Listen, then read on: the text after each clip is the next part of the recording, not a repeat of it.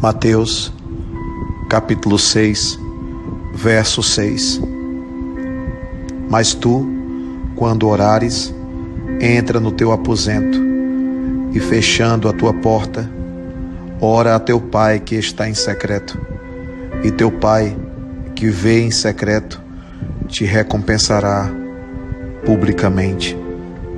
Não sei se você percebeu, mas é preciso entrar, é preciso mergulhar no seu aposento interior, é preciso se resguardar, é preciso vigiar. E é preciso estar longe das multidões, estar longe de tantos olhares, estar em secreto com o Pai. É nesse secreto que você terá capacidade de ouvir a voz do Pai, porque muitas vezes na multidão são tantas vozes, são tantos movimentos, há tanto barulho, que você muitas vezes sequer consegue falar com Deus. Buscar esse silêncio é essencial. Entrar no seu aposento interior é essencial. E é essencial fechar a porta. Muita gente não fecha a porta.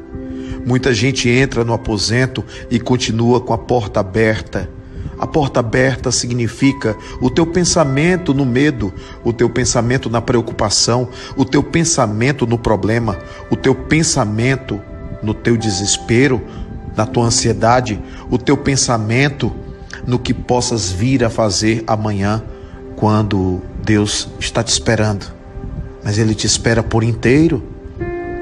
Então fecha a porta, vigia, fecha a porta. Esse fechar a porta simboliza essa vigilância para que você esteja verdadeiramente inteiro na oração e na sintonia e na comunhão com o Pai eterno, com o eterno, com Deus. É em secreto. É em secreto que você vai buscar forças, é em secreto que você vai orar. E é em público que Deus vai agir em favor da sua vida. Precisamos de evangelho na atitude.